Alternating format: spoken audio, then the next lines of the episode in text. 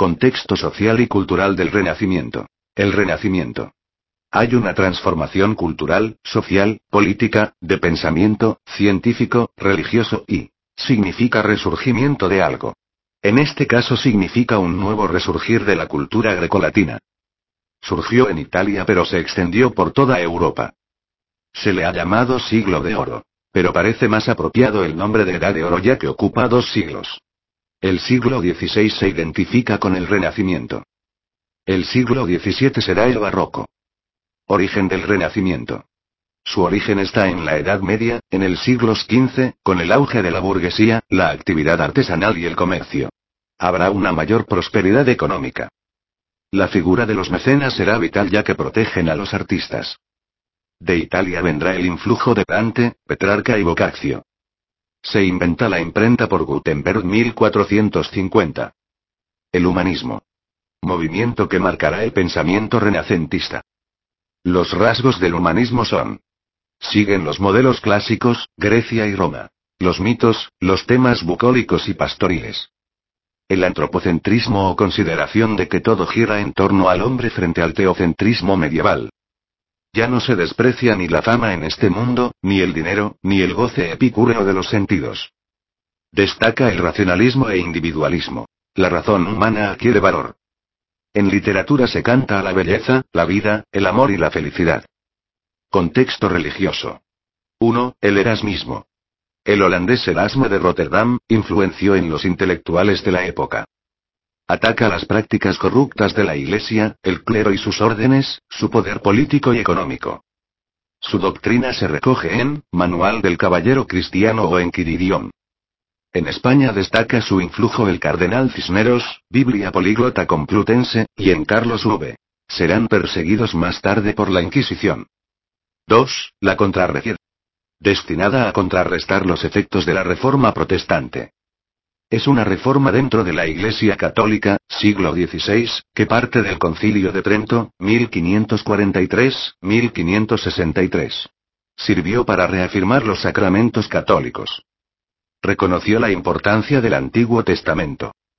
Confirmó la supremacía del Papa. Las personas se salvan por su fe y por sus obras. Dará lugar a una literatura religiosa con Fray Luis, San Juan de la Cruz y Santa Teresa. Contexto histórico político. Los siglos XVI y XVII son los siglos de oro de nuestra cultura y de nuestras letras, que coinciden con el predominio político y territorial de los españoles en el mundo, gobernados por los Austrias. El Renacimiento se inicia con la unificación de España por los reyes católicos y abarca los reinados de Carlos I y Felipe II. Se pueden distinguir, pues, dos etapas. 1. Reinado de Carlos I. Se reciben nuevas ideas y se imita el Renacimiento italiano.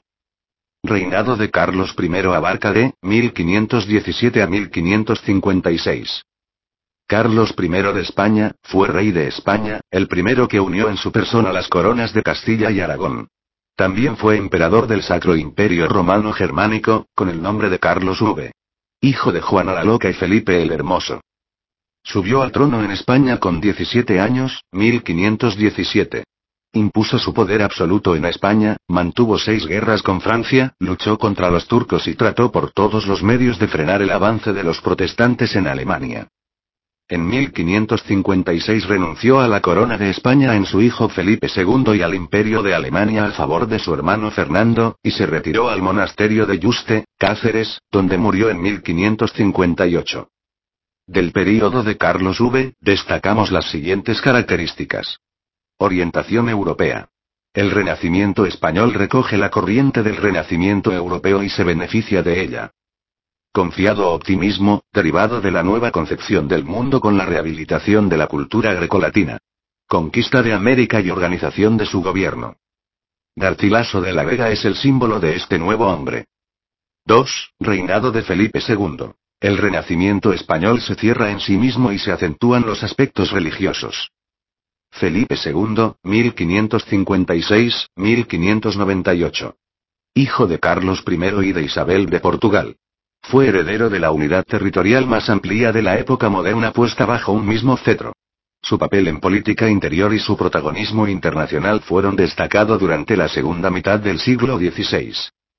La unidad religiosa estaba tan presente en todos los aspectos de la vida de Felipe II que con todo rigor se valió de los autos de fe celebrados en Valladolid para afianzar la contrarreforma católica, política religiosa. Período de Felipe II. Características.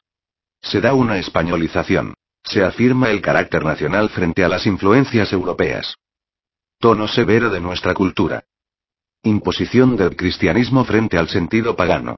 Desarrollo de la mística y la ascética. Hay un cierto tono pesimista matiza nuestras letras. Fray Luis de León y San Juan de la Cruz son los autores más representativos del periodo. Contexto cultural del Renacimiento.